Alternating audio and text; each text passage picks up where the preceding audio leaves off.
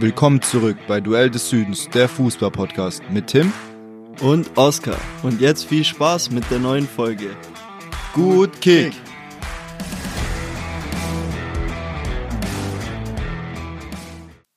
Servus und willkommen zurück. Wir sind heute mal in einer ganz anderen Location. Und zwar sind wir bei Tim zu Hause und nicht mehr wie sonst bei mir zu Hause und nehmen quasi aus einer anderen Kommandozentrale auf. Und das hat auch einen speziellen Grund. Und zwar gucke ich gerade rüber zu dir und ich sehe da, dein Knie sieht nicht ganz so gut aus. Erzähl mal, was ist da los? Ja, mein Bein ist verdreht. nee, ich habe mich gestern, oder nee, warte, vorgestern am Sonntag habe ich mich am Knie verletzt. Ich weiß noch nicht, was ich hab, aber ich kann nur mit Krücken laufen. Ich kann, äh, ja, ich, ich kann schon draufstehen, also nicht mit vollem Gewicht. Äh, ja, das ist in einer Situation entstanden, da habe ich erst, also in der Dreierkette habe ich rechter IV gespielt, dann habe ich angedribbelt und habe dann einen Ball nach vorne gespielt, der nicht ankam, wieder zu erwarten. Und äh, bin dann nachgegangen, äh, ja, der Außenverteidiger hatte dann den Ball, ist wieder in die Mitte gezogen, damit habe ich gerechnet und habe den Ball dann mit dem linken Fuß weggestupfelt so und äh, bin dann aber irgendwie auf meinen rechten Fuß, ich weiß nicht, wie ich gelandet bin, aber es war halt auf einem Kunstrasen und auch ja, es war eigentlich ein Teppich und äh, ja, da hat mein Knie irgendeine komische, irgendeine komische Klack-Klack-Bewegung gemacht, so, also nicht so extrem irgendwie, aber da irgendwas hat da gearbeitet drin. Also ich kann es nicht richtig beschreiben, es ging auch so schnell, wie man das immer sagt in so Situationen. Ähm, ja, und ich habe es dann direkt gemerkt, äh, es hat eigentlich, ja, es hat kurz sich richtig komisch angefühlt, aber da äh, habe ich mir so das Knie gehalten einfach nur und so von beiden Seiten drauf gedrückt und äh, ja, das hat dann aber irgendwie gar nicht wehgetan. Ich konnte halt einfach nicht laufen. Also ich dachte mir halt so, ja, es kann doch kein Kreuzbandriss sein oder so, äh, weil da, da denkt, da hörst du die Leute doch immer schreien und alles. Also, aber wie gesagt, ich, ich war dann im Krankenhaus, es wurde geröntgt, aber es bringt ja meistens nichts beim Knie aus, es ist irgendwie was mit der Kniescheibe oder Schienbein weit oben, Oberschenkel weit unten irgendwas, aber ja, hat auch keinen Aufschluss gegeben und äh, äh, ja, ich habe jetzt am Donnerstag einen Termin in der Chirurgie und dann werde ich erst mehr erfahren, beziehungsweise wahrscheinlich dann erst am Folgetermin mit dem MRT oder Kernspind. Äh, aber irgendein Band wird wahrscheinlich mal mindestens angerissen sein, wenn nicht sogar ab, schätze ich. Und ja, scheiße gelaufen. Ja. Also von mir gute Besserung. Dankeschön. Und ich denke auch von den anderen, aber ja, solange das mit dem Mund noch klappt, dann können wir hier den Podcast aufnehmen. ja, das kriegen wir noch hin. Ich habe mir jetzt vor der Folge noch eine 600er Ibo reingeschmissen. Aber nicht, weil ich irgendwie Schmerzen habe, sondern weil mir das verschrieben wurde, weil es auch entzündungshemmend ist. Ähm, ich kann sogar auch wieder auf der Seite schlafen. Also ich habe mir schon mal das Schienbein gebrochen, das war deutlich schlimmer. Da war es wirklich so schmerzempfindlich, dass wenn ich mich irgendwie aufs Bett gedreht habe, beim eben ja, in, ins Bett gehen und so, da da musste ich das wirklich in, so langsam machen, weil jeder Zentimeter wehgetan hat, den du dich mal zu schnell bewegt hast, aber jetzt gerade ähm, geht eigentlich alles außer halt Laufen und okay. Sport. Ja, das ist mies, ja. immer mies. Aber war ohne Fremdeinwirkung, also nicht wirklich. Ja, also mehr oder weniger, ja. Also klar, ich habe äh, den Ball quasi so gespielt mit dem linken Fuß, aber der Gegner hat mich im Prinzip gar nicht richtig berührt. Also, okay, also der, der hat keine Schuld. Ja. Beim Schienbeinbruch war es bisschen anders. Da hat mir ein Tipp, hat er mir einen gestreckten reingehalten. Das war von jenseits von Gut und Böse. Aber sei mir jetzt auch verziehen nach sieben oder acht Jahren, was das her ist. der Typ ist, glaube ich, mittlerweile Bodybuilder und äh, trainiert auch irgendwie als Athletiktrainer. Der schon mal mit, ich glaube, mit dem Jatta von Hamburg oder so zusammengearbeitet. Ja, krass. Ja. Aber ja, und dir ist Schienbein gebrochen. Ja, das hat er bestimmt auch bei Sonstiges in seinem Lebenslauf stehen. Ja, ja äh, kommen wir zum Tippspiel. Ich habe, man will es kaum glauben, back-to-back null Punkte geholt. Also an dieser Stelle nochmal Shame, Shame. Ja, ihr seht es jetzt nicht, aber ich tue immer zwischen den Pausen metaphorisch meine Glocke klingen lassen. So ist es ja auch bei Game of Thrones gewesen. Also ich weiß gar nicht, wie das gehen soll. Also zwei Spieltage hintereinander kein Sieger oder Unentschieden, auch nur ansatzweise richtig. Also das ist krass. Zunächst mal. Ich habe so viel geholt, wie der eine der letzte ist und gar nicht mehr tippt. Richtig. also ich finde es krass, dass du zweimal Null hinbekommen hast. Das macht dir so schnell, glaub keiner nach. Mhm. Aber ähm, trotz alledem muss ich dich da auch in Schutz nehmen und sagen, hey, das sind komische Ergebnisse. Also richtig komisch, da rechnet man nicht damit. Oder ich zumindest auch. Ich habe, glaube fünf Punkte gemacht oder sechs, ich weiß es gar nicht. Das ist furchtbar. Ja, ich glaube, da waren von den 18 Spielen bestimmt auch fünf, sechs, sieben Spiele dabei. Wenn da ein Tor anders gekommen wäre, hätte ich sogar das Ergebnis mit Tendenz richtig gehabt. So hatte ich es halt komplett falsch.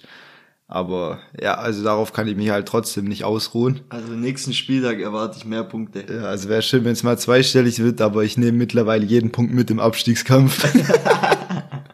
ja. ja, dann würde ich sagen, wir starten mal rein äh, mit der Champions League, kommen danach nochmal zur Bundesliga, bisschen internationales Geschäft und dann kriegst du noch deine zehn Fragen diese Woche von mir. Und äh, ja, Champions League wir, also können wir relativ schnell machen, ist jetzt auch schon wieder eine Woche her. Heute geht's ja direkt weiter. Ähm, ja, Chelsea hat verloren 1-0, deswegen musste Tuchel seine Koffer packen. Mhm. Wobei ich denke nicht nur deswegen. Ähm, ich hätte es eigentlich jetzt später gesagt, wenn wir zur Premier League kommen, aber können wir auch gleich machen. Der neue Eigentümer Todd Böhli, falls man ihn so ausspricht, der, der hat schon wahrscheinlich länger seine Vorstellungen, dass er da das eine oder andere umkrempelt. Es hieß auch, dass er Tuchel mal ein neues System vorgeschlagen hat, nämlich das 4-4-3. ich glaube, das wäre sehr, sehr erfolgreich, wenn er ja. das durchgesetzt bekommt. Aber ja, also da sagt man immer ja Investoren, wenn die sich ins Sportliche einmischen, die sollen einfach nur ihr Scheckbuch hinhalten und gut ist. Aber wäre in dem Fall vielleicht besser gewesen, bevor so eine Aussage kommt. Ja, ja, Graham Potter folgt auf ihn, der mit Brighton eine sehr erfolgreiche ja, Saisonstart hingelegt hat. Und die, das ist auch nicht ganz billig für Chelsea, es kostet sie knapp 40 Millionen.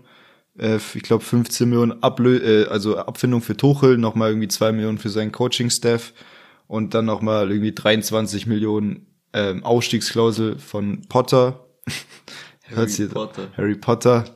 Angst Potter, er geht jetzt. Angst Potter.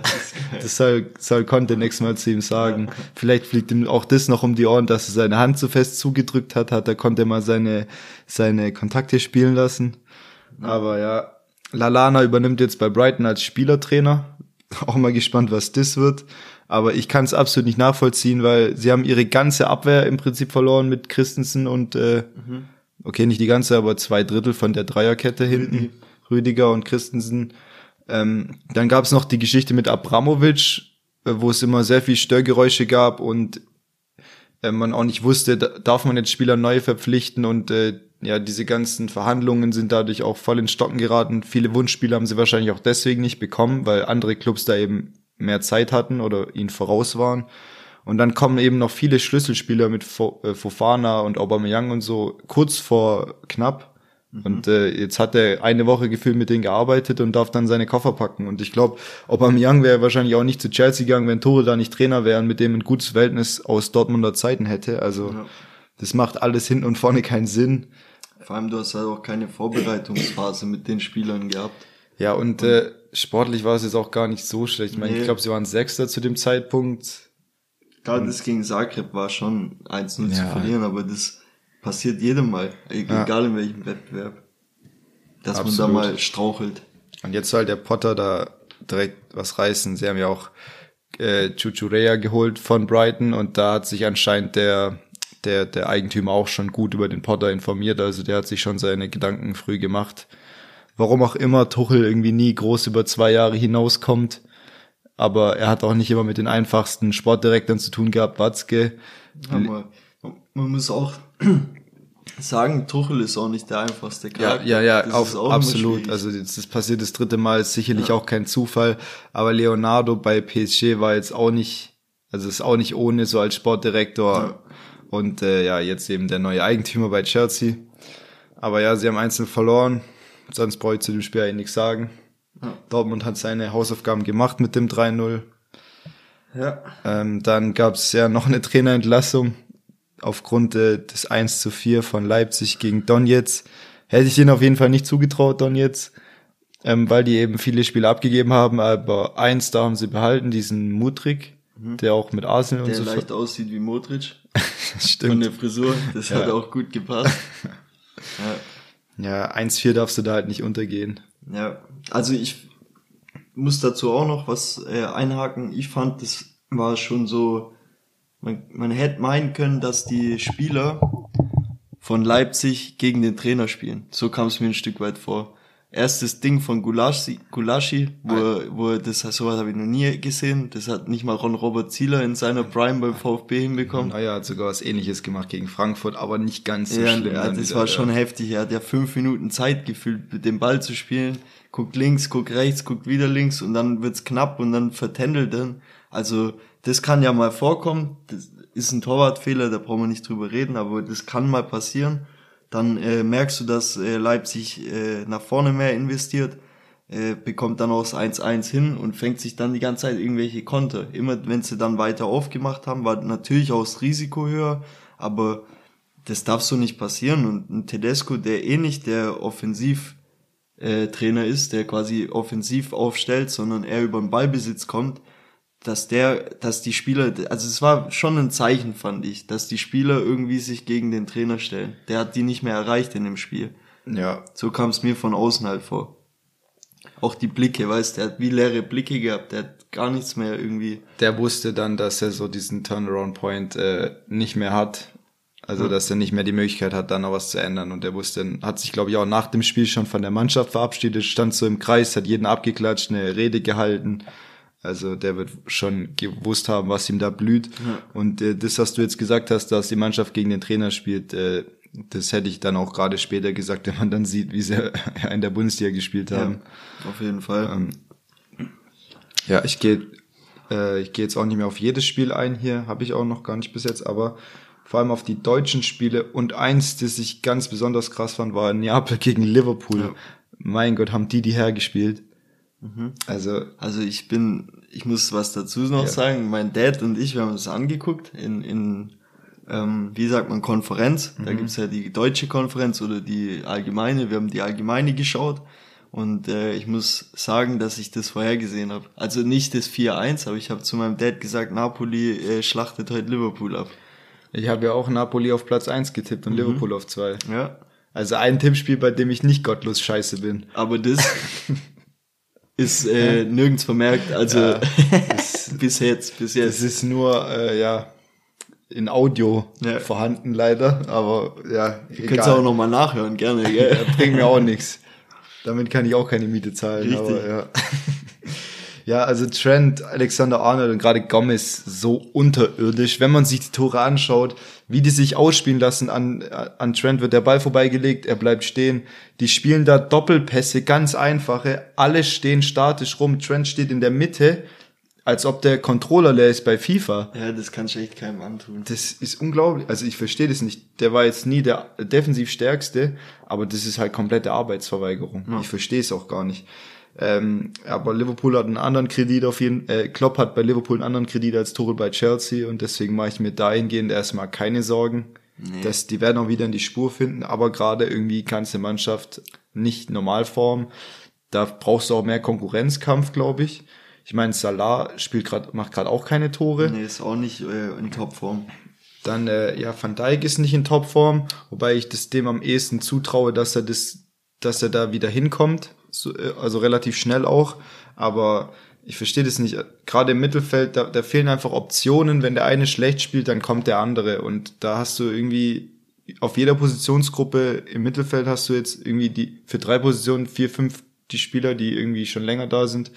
Und äh, ja, auf den Außenverteidigern irgendwie Robertson, der nicht gut spielt, da hast du halt irgendwie, ein, wie heißt der Grieche, Zimakas oder sowas das sind halt dann auch nur Backups, dass du mal im League-Pokal irgendwie hier Carabao Cup mal durchtauschen kannst, aber sonst ist es kein ernstzunehmender Konkurrenzkampf.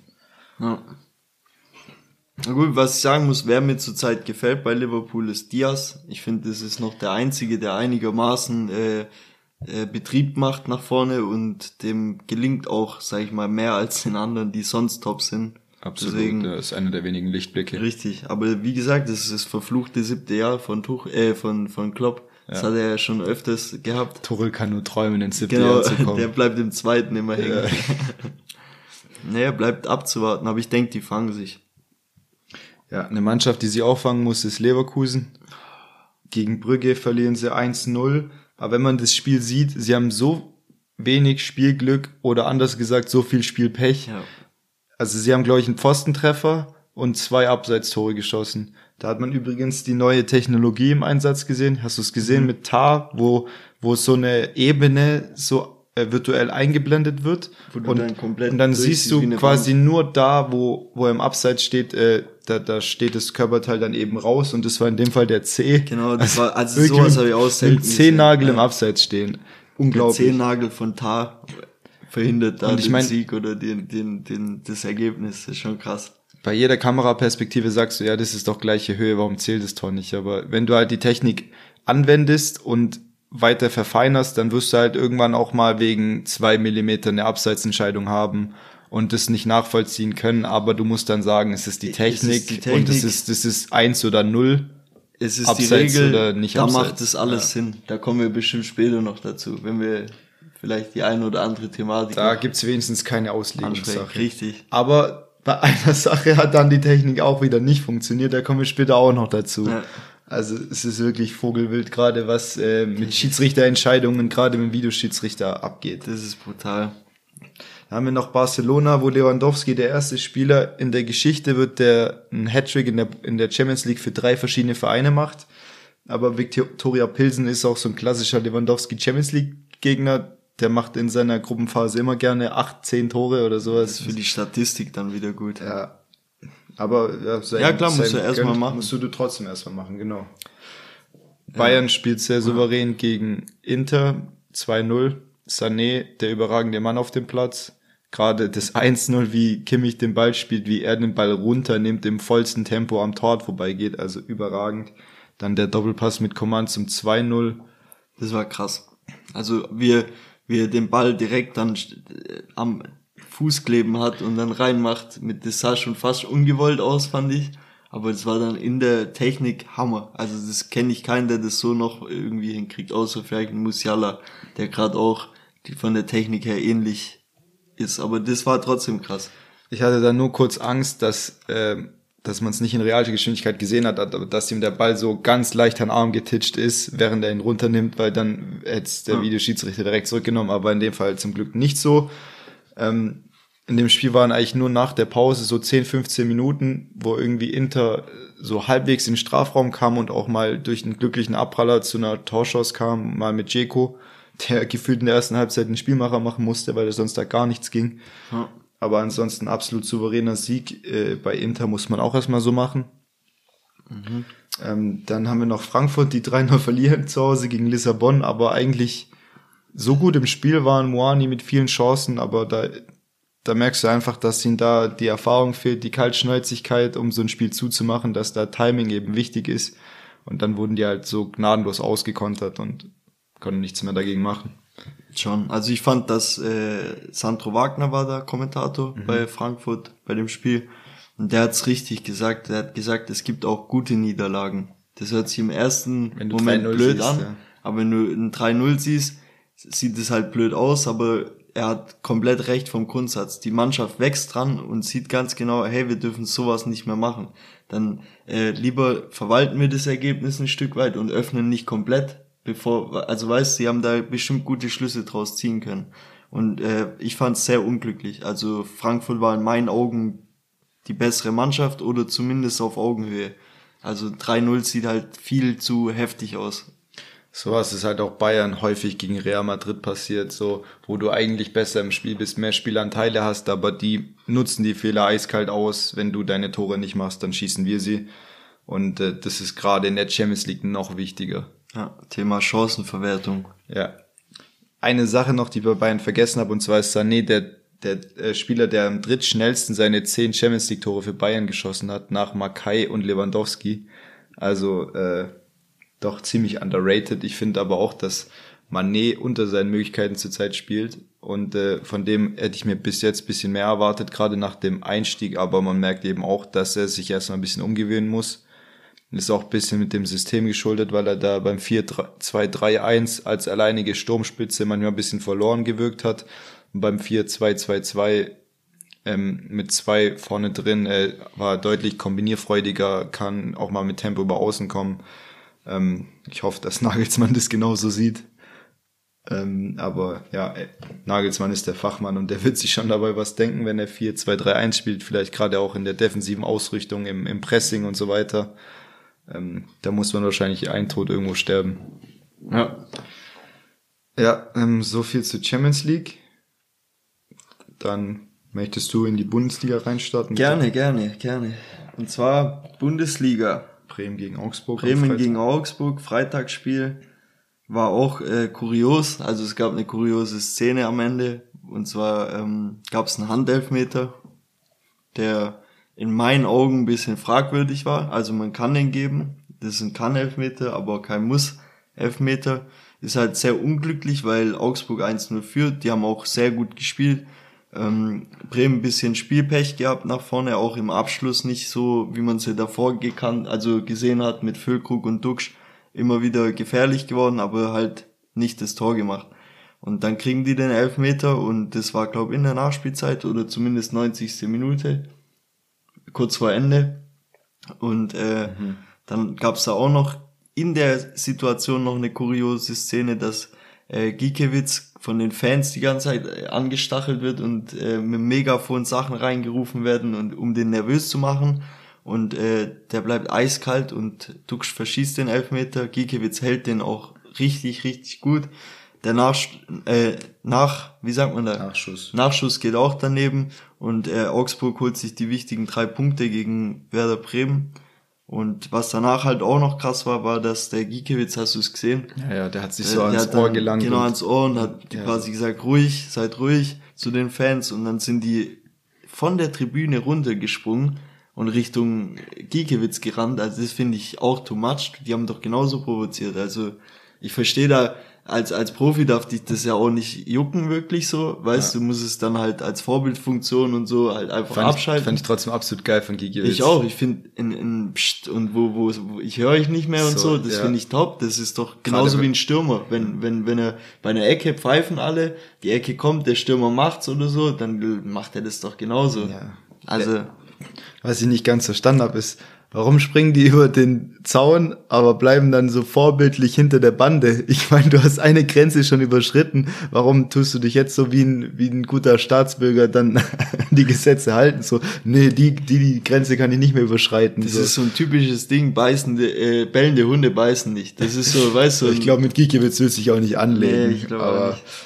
Ja, also mich hat auch gewundert, dass äh, gut, sie wollten Duxch eben Selbstvertrauen geben, der glaube ich noch kein Bundesligator geschossen ja. hat, obwohl Füllkrug, der eigentlich sehr abschlussstark ist, der hätte den bestimmt gemacht, aber ja, du denkst eigentlich immer, ja, ein Stürmer, der wird den Elfmeter schon reinmachen. In dem Fall, ja, wäre es besser gewesen, sie hätten trotzdem den Ball Füllkrug gegeben, aber ja, passiert.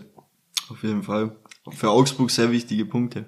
Ja, also auch komisch, Bremen gewinnt in Dortmund und verliert zu Hause gegen Augsburg. Aber so ist es nun mal in der Bundesliga. Und genau deswegen macht man mir das Leben schwer, wenn es ums Tippen geht. Ja, mir auch, nicht nur dir.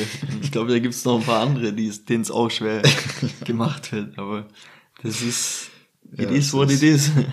Ja, dann äh, gehen wir gleich weiter zum vielleicht größten Diskussionsthema heute bei den Szenen von Bayern gegen Stuttgart. Oder eins der größten Themen. Bayern hat 2-1 gewonnen. Mit Chancen. Ja, Nicht gewonnen, sag mal. Zwei, ich glaube, ich spinn. Ich war schon im Kopf beim nächsten. Ähm, sie haben 2-2 gespielt. Ich wollte sagen, Bayern mit Chancen plus, aber trotzdem auch mit Glück.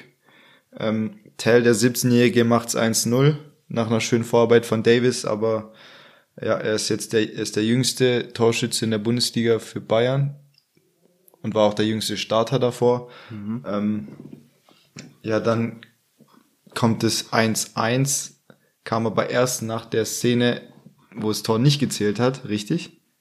Richtig. Genau, da Kimmich wird, ja, wird die Schulter getätschelt oder ja, wird ganz leicht, ganz kurz gehalten, geht zu Boden und dann der Querpass auf Girassi, der macht's 1-1, zählt aber nicht. Ähm, ja, ich habe die Konferenz geschaut mhm.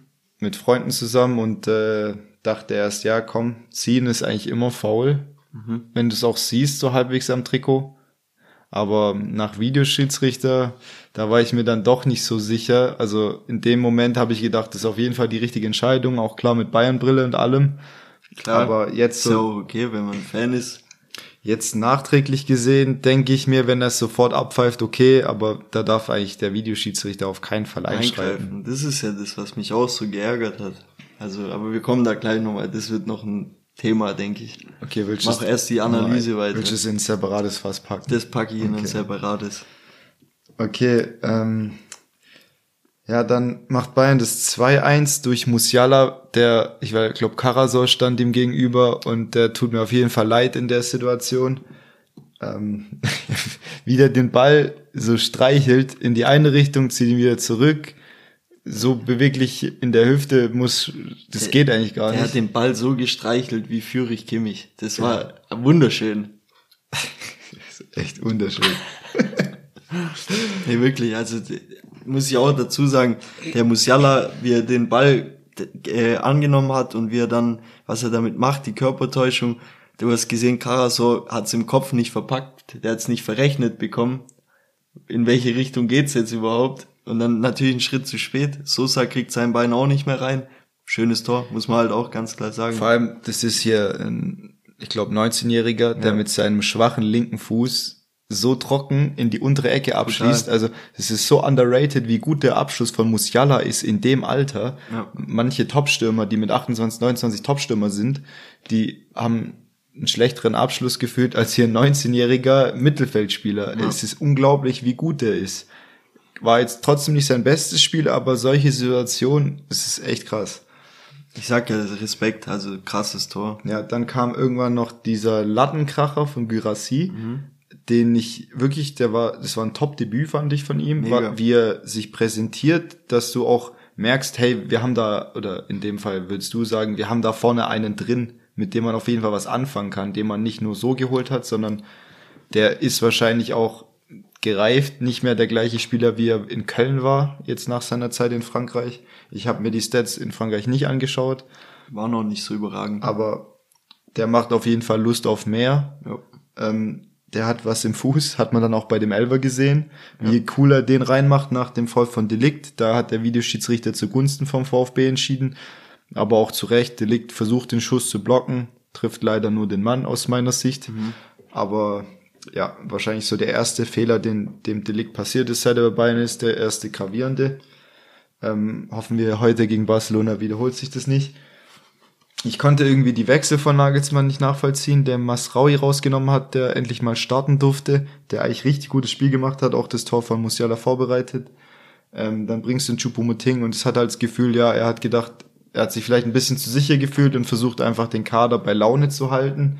Was du merkst, dass es immer schwerer wird, jetzt auch mit Goretzka, der wieder zurück ist. Gravenberg spielt fast gar nicht, weil Sabitzer und Kimmich so ein starkes Duo sind. Wenn du dann mal einen rausmachst, machst du Goretzka rein es wird, es wird echt nicht einfach. Ähm, und ja, aus dem besten Ligastart nach drei Spielen wird der, wird der schlechteste äh, in den letzten zwölf Jahren. Aber ich finde eigentlich, dass zwölf Punkte nach sechs Spielen ist ein Zwei-Punkte-Schnitt. Und wenn das der schlechteste Start nach sechs in den letzten zwölf Jahren ist, dann zeigt es einfach nur die Dominanz, in die sich Bayern München rein entwickelt hat. Und äh, es ist ja jetzt drei Unentschieden in Folge, aber ich finde nicht, dass das irgendwie besorgniserregend ist, sondern einfach nur, dass man aus den Fehlern, aus den Details, die man falsch gemacht hat, einfach nur die Schlüsse ziehen muss und das dann einfach normal weiterarbeiten und dann wird auch wieder alles weitere kommen. Gerade in der Bundesliga, ich glaube, da muss man nicht jedem Punkt nachtrauern, weil eine Saison definiert sich bei Bayern eh meistens dann über das internationale Geschäft und ob man den Pokal gewinnt, weil die Bundesliga, da wirst du, egal was du auch in den nächsten Wochen machst, äh, trotzdem der Nummer eins Kandidat sein auf lange Strecke. Ja, also ich kann dir bei sehr vielen Sachen zustimmen. Bei mir ist natürlich aus einer anderen Perspektive betrachtet. Ich fand aber zum Beispiel erschreckend, also ich, klar war Bayern natürlich die stärkere Mannschaft, ist auch zu erwarten, aber ich fand zum Beispiel erschreckend, dass die passiv geworden sind am Ende, fand ich schon fast, weil das bist du von Bayern eben nicht gewohnt. Ich hätte erwartet, die spielen das äh, nach, also die Zeit einfach runter und sogar gehen aufs Dritte waren sie dann auch kurz davor mit der Chance von Knapri. Ich weiß nicht, ob du die Ja, im ja, Kopf hast. Die muss war er krass, machen. die muss er machen. Da Müller Respekt mit dem Fuß ausgestreckt, kriegt er noch gerade so weggelenkt. Mhm. Also das war auch ein bisschen Glück dann auf VfB-Seite. Aber danach war es mir ein Tick, also aus Bayern-Sicht zu passiv. Für mich natürlich, ich habe mich gefreut. Ich habe gedacht, super, die lassen die kommen, die lassen wieder einiges äh, zu vorne oder dass der VfB überhaupt wieder in das Drittel kommt, wo es brenzlig wird. Klar kannst du es nie 100% abschalten, aber das war schon eine Viertelstunde lang, sag ich mal, äh, mir auf jeden Fall ein Tick zu passiv von Bayern. Aber ich bin froh drüber. Ja, Müller ist auch immer froh, wenn er mit dem Fuß rankommt und nicht die Hand nehmen muss. Ja, richtig.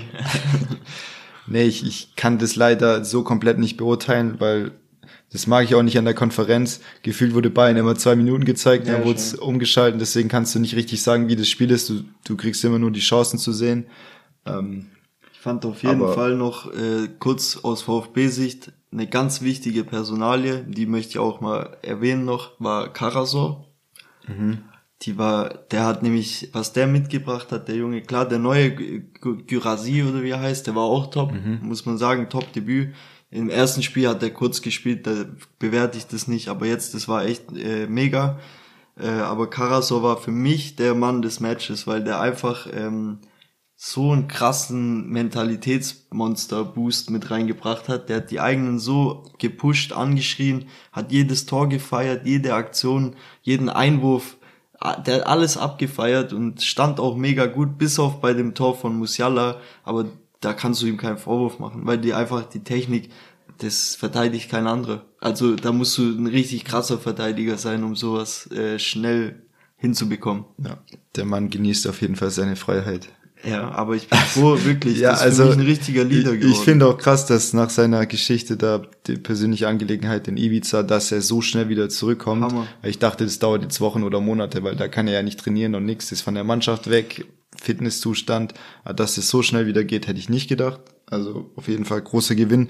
Dadurch kannst du vielleicht auch Mafropanus in einer anderen Rolle einsetzen. Diesmal, glaube ich, haben sogar Viererkette gespielt Ja. und er rechts hinten. Also dadurch wirst du auch wieder variabler für den VfB wichtig. Vor allem kann Karasor halt auch statt Sechser dann ab und zu hinten übernehmen. Wenn der Mafro wieder einen Ausflug nach vorne macht, dann bleibt er einfach hinten als Libero. Und das ist schon Gold wert. Also ich bin gespannt. Für mich ganz klar gesetzt in Zukunft. Also für alle, die Manager-Spiel haben, Karasor holen. Kurze Empfehlung von mir, dass ich auch mal was Cooles gesagt habe. Okay. Über Managerspiel oder Tippspiel. Weil da läuft's ja nicht so. Ja. Ja, dann machen wir direkt weiter, oder? Ja. äh, Leipzig gegen Dortmund. Das war das Duell des Rückkehrertrainers.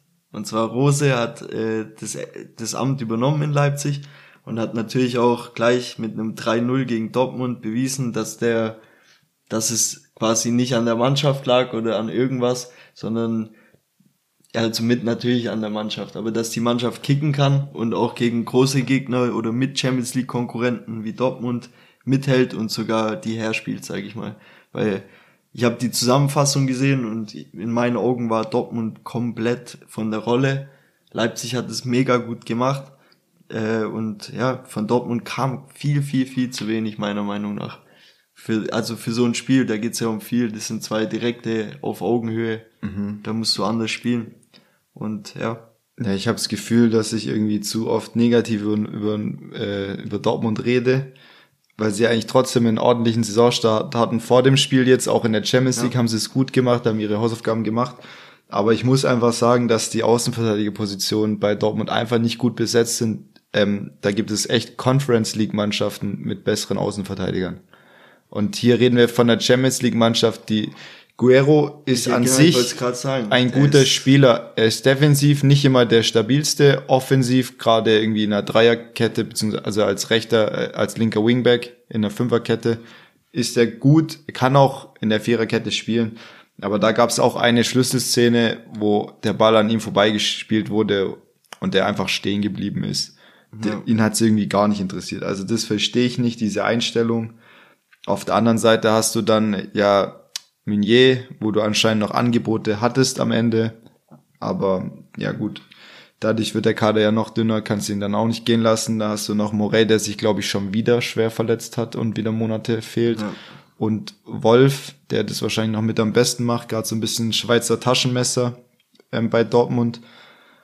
Ja, also ich finde, da, da fehlt's einfach. Hast noch einen Schulz, der auch nur im Kader rumliegt, weil du ihn nicht los wirst. Ja. Und äh, ja, hast halt dann auch nach vorne hin hast du die Qualität, aber hast halt immer wieder auch Verletzungen mit drin, gerade im Moment.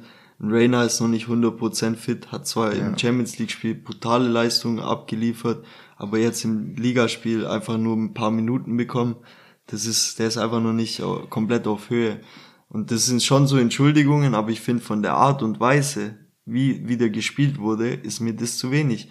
Das ist mir auch eine Trainersache wieder. Also ich will jetzt da nicht irgendeinem Dortmund-Fan irgendwie, keine Ahnung, auf den Schlips treten, aber ich finde, wenn du eine Mannschaft wie Dortmund oder wie Leipzig bist, dann solltest du auch dementsprechend Fußball spielen. Die haben solche Qualitäten, dass sie nicht nur wie mit einem Tedesco, ich halt trotzdem einiges von Tedesco, aber ich finde für Leipzig System passt es nicht. Das sind alles äh, Zocker, die wollen, die wollen zocken, weißt du, was ich meine? Das mhm. sind ein, ein Kunku oder so, der hat keinen Bock auf Ballbesitz hin und her Schieberei. Die wollen nach vorne irgendwie offensiv was machen und äh, einfach zocken und den Gegner lieber 4-2 besiegen anstatt 1-0 oder so. Und das kommt mir bei Dortmund gerade auch so vor, dass das irgendwie vom System her zurückgehalten wird. Dieses ganze, diese Offensivpower, die Dortmund mitbringt, die kommt nicht zum Tragen. Ja, Problem ist, dass du halt auch wegen den Ausfällen gerade mit Modest, ähm, Azar, Reus und ähm, wer war der vierte Brand gerade in der Offensive agieren musst und das ist schon sehr ja, eine sehr angezählte Offensivreihe äh, da. Ähm, Haller darf man auch nicht vergessen. Ja, Haller, Adeyemi malen. Also gibt's einige Namen, die da fehlen, die das Ganze auch besser machen würden, aber aktuell sieht's einfach nicht so rosig aus. Oh, das rosig, gute, gutes ja, Stichwort, ist mir auch erst jetzt aufgefallen. Wäre eigentlich auch ein guter Folgentitel. Ich glaube, wir haben da schon was wir Besseres. Haben da, glaub, schon was Besseres, ja. ja. Das können wir uns aufheben. Was ich auch komisch finde, ist, dass Mukoko gerade fast nicht spielt. Ja, der eigentlich gut gestartet ist, auch mit dem äh, ein Tor. Ich glaube, es war sogar das Siegtor gegen Freiburg, das 2-1. Und äh, ja, dem dachte ich, zeigt man gerade die Perspektive auf, dass er seinen Vertrag verlängert, aber seit Modest da ist, ähm, ja, ist irgendwie das Gegenteil der Fall. Und Modest bringt ja auch nur wirklich was, wenn du ihn mit Flanken fütterst und es kommt einfach viel zu wenig. Deswegen sieht's gerade nicht so gut aus. Ähm, ja, und das, was ich vorhin angesprochen habe, dieses Debüt von Rose, das zeigt einfach, dass, ich will nicht sagen, dass sie gegen den Trainer gespielt haben, aber keiner war irgendwie bereit, mehr zu machen, dass Tedesco bleiben kann. Keiner, also es war denen, glaube ich, mehr oder weniger gleichgültig, ob die jetzt dieser Trainerwechsel zustande kommt oder nicht.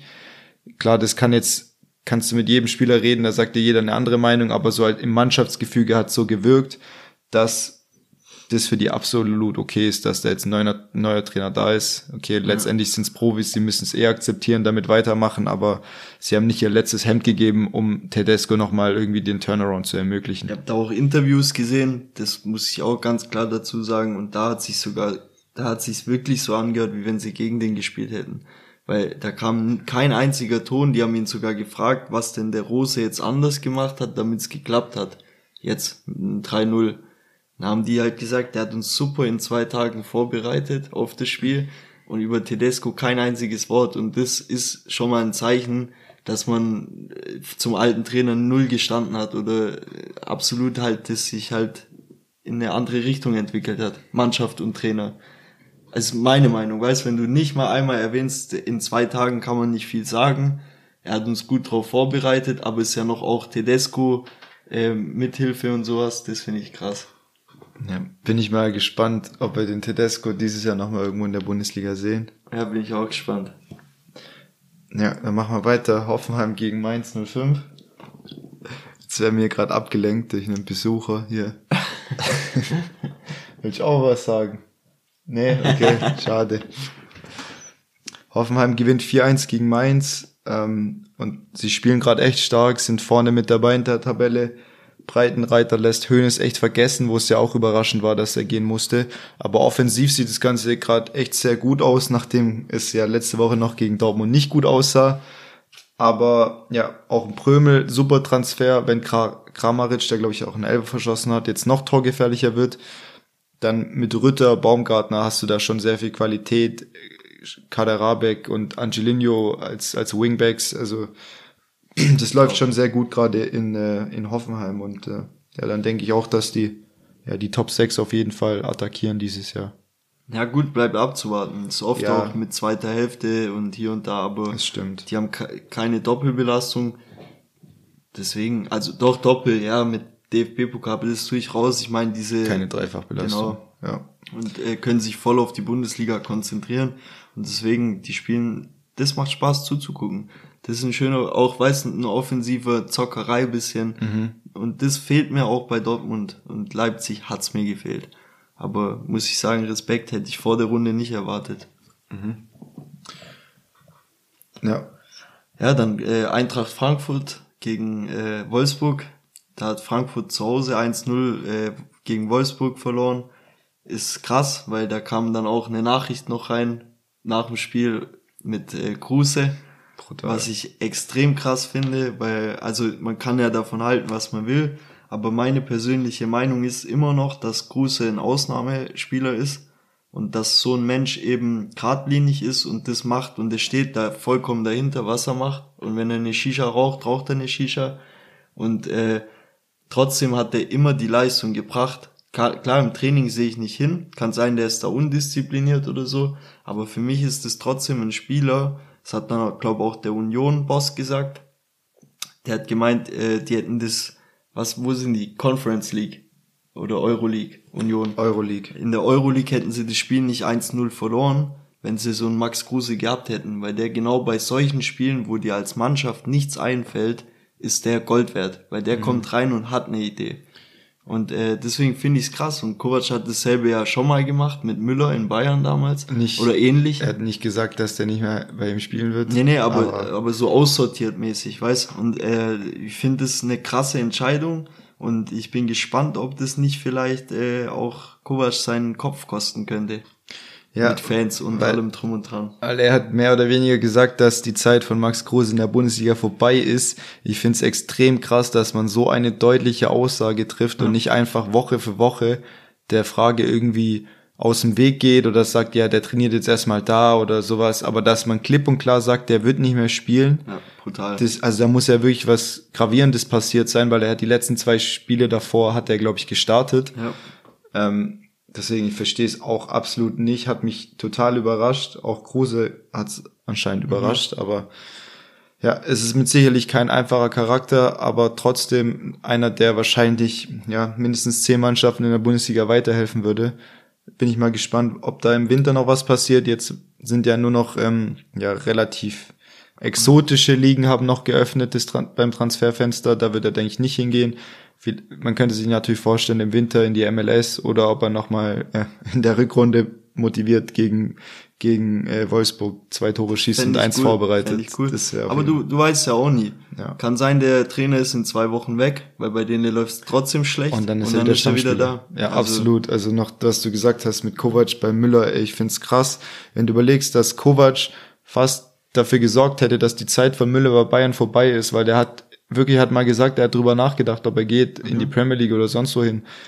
Und wa- was der jetzt noch für Erfolge gefeiert hat nach der Zeit So mit Spieler, Kovac Weltklasse. und äh, über 20 Assists macht auf den Lewandowski und weißt, hast du nicht gesehen? Also ein Kovac, Der äh, hat's auch gegen Frankfurt gemacht. ich habe Meyer, Alexander ja, Meyer. Das weiß ich jetzt nicht mehr, aber ich, ich halt oder ich hielte, falls man das so sagt, Immer viel, von, ja. von Kovac eigentlich schon was. Aber ich werde aus dem nicht so richtig schlau, weil der ist auch irgendwie in der Lage, Spieler schlechter zu machen. Ja. Ich verstehe es nicht. Also ich, ich meine Perspektive drauf ist einfach die, weil er es in Frankfurt gemacht hat mit Alexander Meyer, weil er es in, in Bayern probiert hat mit Müller und weil er es jetzt mit äh, Kruse macht in Wolfsburg, ist es halt so für mich ein klares Zeichen, der kommt irgendwo und will erstmal allen beweisen oder allen zeigen, hey, mit mir macht ihr kein Ja. äh, Ding, der, niemand steht über ja. dem Verein und der will quasi zeigen, hey, mit mir nicht. Und das ist vielleicht gut bei manchen Vereinen, bei manchen Spielern imponiert das und keine Ahnung, aber wer weiß, ob das bei Wolfsburg tatsächlich zum, zum Erfolg führt. ich, kann mir gut nicht vorstellen, ich kann mir gut vorstellen, dass der Kruse ein besseres Standing hat bei den meisten Richtig. Spielern im Privaten als der als der Kovac. Kovac. Was glaubst du, was der da äh, auf dem Parkplatz, äh, wie, wie die über den Kovac teilweise ablästern wegen Bestimmt. der Aktion? Also 100%. da kann es echt sein, dass du die Kabine verlierst, und dass dir dann hier das Bauernopfer nicht geholfen hat, deine Autorität irgendwie Richtig. zu unterstreichen.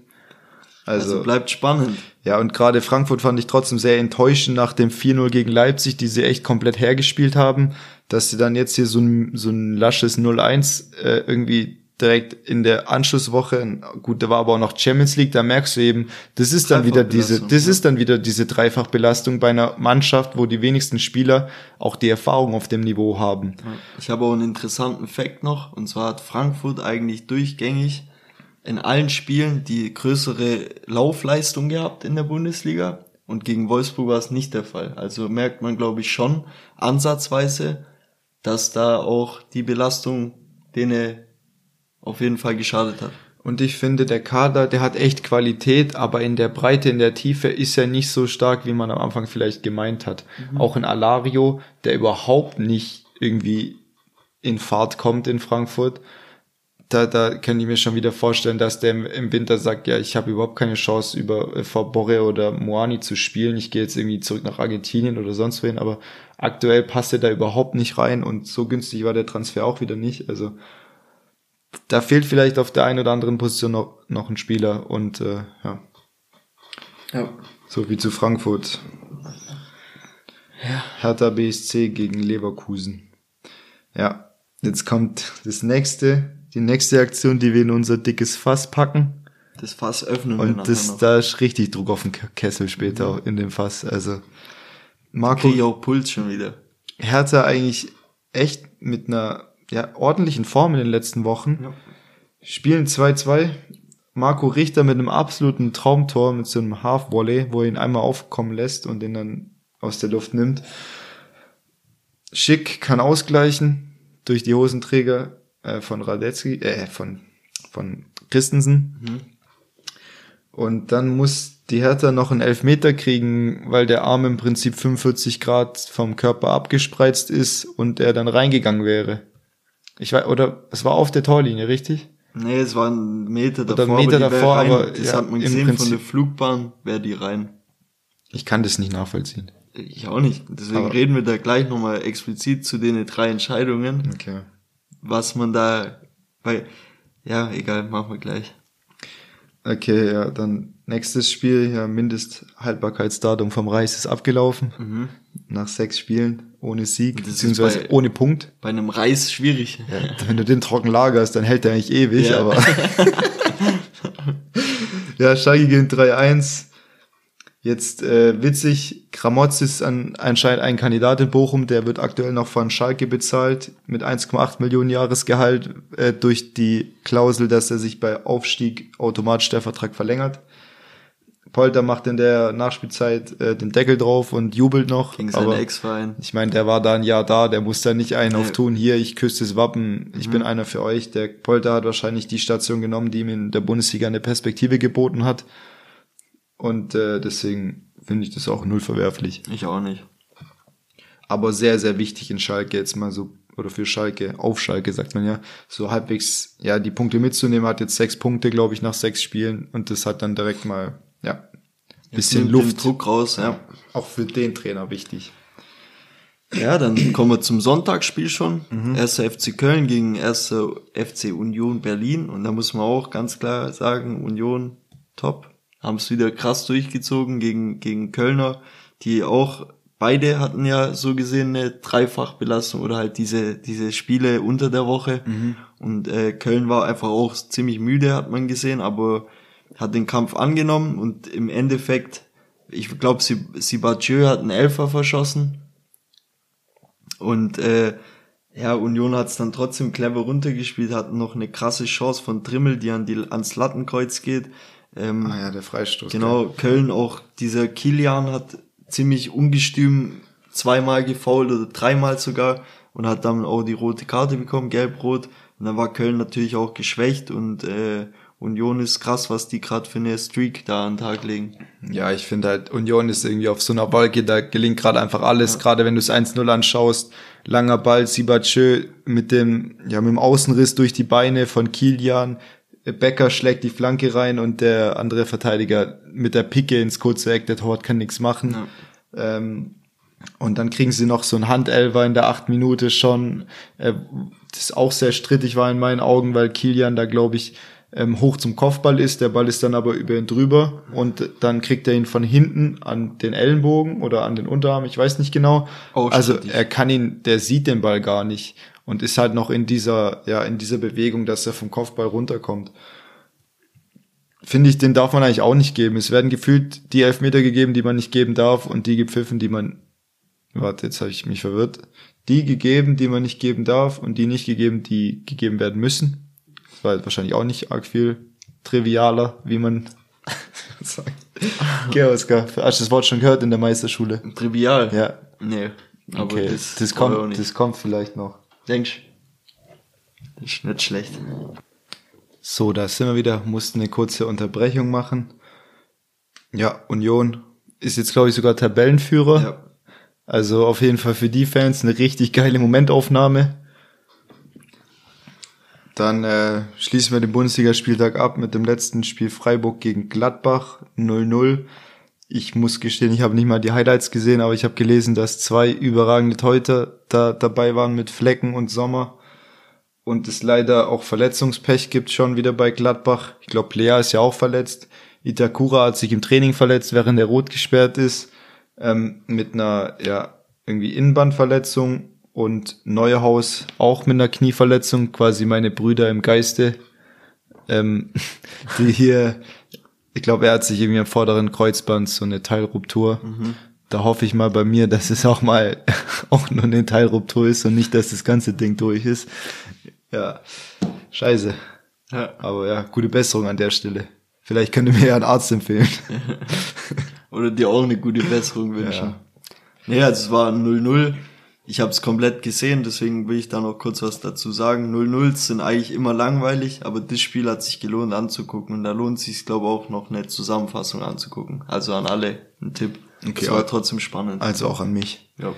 Ja, dann machen wir die Duellanten der Woche. Jo, fang mal an. Ich habe im Torwart den Gikiewicz, ich glaube jetzt schon das zweite Mal. Der, der nee, warte, das war, äh, bin ich mir gerade gar nicht sicher. Aber, Doch einmal hat's ihn auch schon drin. Ja. Auf jeden Fall Elfer gehalten, Null gehalten, Fans verstummen lassen, alles richtig gemacht. Ich habe äh, Marc Flecken, weil der auch, also Gladbach hatte zwar nicht viele Chancen, aber die Chancen, die Gladbach hatte, die waren krass. Und die zu halten, das ist ein richtig krasser Backup für Freiburg. Deswegen ist der bei mir drinne. Abwehr. In der Abwehr habe ich tatsächlich jetzt mal was Untypisches gemacht und ich wusste nicht, wie die Regel ist, aber ich habe Karasor genommen. Der ist ja eigentlich ein Mittelfeldmann oder Sechser, aber für mich war der gegen Bayern so weit zurückgezogen oder teilweise so weit hinten. Ich musste ihn einfach mit reinnehmen, deswegen habe ich jetzt die Defensivrolle äh, einfach übernommen und der muss auftauchen. Also in meinen Augen ist es ein schwerer Regelverstoß und es muss auf jeden Fall Konsequenzen haben. Schauen wir mal. Kannst, kannst du gegen Bayern auch jeden Stürmer als Abwehrspieler aufstellen? Aber ja, nee, passt. Alles gut. Danke, danke. Ja, ich habe in der Abwehr Lacroix, der das Kopfballtor macht Mhm. und auch die Null gehalten hat, beziehungsweise ja, halten konnte mit seinen, mit seinen Kameraden da in Wolfsburg. Äh, Jetzt sind wir deckungsgleich, sehe ich gerade. ja, Die Mittelfeld, Schoboschlei, einfach dieses Traumtor, der, Hammer. das ist einfach eine einmalige Schusstechnik in der Liga. Und ich finde schade, dass es schon wieder so lange gedauert hat, dass er wieder seine Ansätze zeigt, weil der hat immer so zwei, drei Spiele mit Toren, mit Vorlagen, mit Dribblings, wo er es zeigt, aber ich würde es mir echt wünschen, dass das mal über zehn Spiele zeigt, mal über eine Saison zeigen könnte. Vielleicht jetzt mit Rose, mit dem neuen Trainer wieder, er hat auch immer wieder eine Verletzung dazwischen, aber der Mann muss einfach sein Potenzial abrufen, weil alles andere wäre Verschwendung. Ja. Sehe ich auch so. Also ich habe denselben und im Sturm habe ich auch denselben. Deswegen hau ich den raus. Gurasi oder Gurasi. Der hat einfach ein Top-Spiel gemacht und gegen Bayern ist immer schwer, Chancen zu kreieren. Und das haben sie super gemacht. Und er hat einen riesen Anteil, drei Tore Ein geschossen. bisschen Glück, ja. Und da gibt's auch noch was, was ich dazu sagen Und will. ein Lattentreffer, gell? Genau, drei Tore und ein Lattentreffer. Dann hat er leider nur eins gezählt davon. Aber ich fand eine geile Aussage, die hat Materazzo getroffen, der Trainer vom VfB. Als der Spieler an ihm vorbeiläuft nach dem Spiel, hat ihn richtig grimmig angeguckt und hat gesagt, du hättest heute drei Tore schießen müssen, Mann. Und ist weggelaufen. Als Spaß. hey, mich hat's verrissen. Das ist doch ein geiler Gag. Nach Ja. so einem Spiel.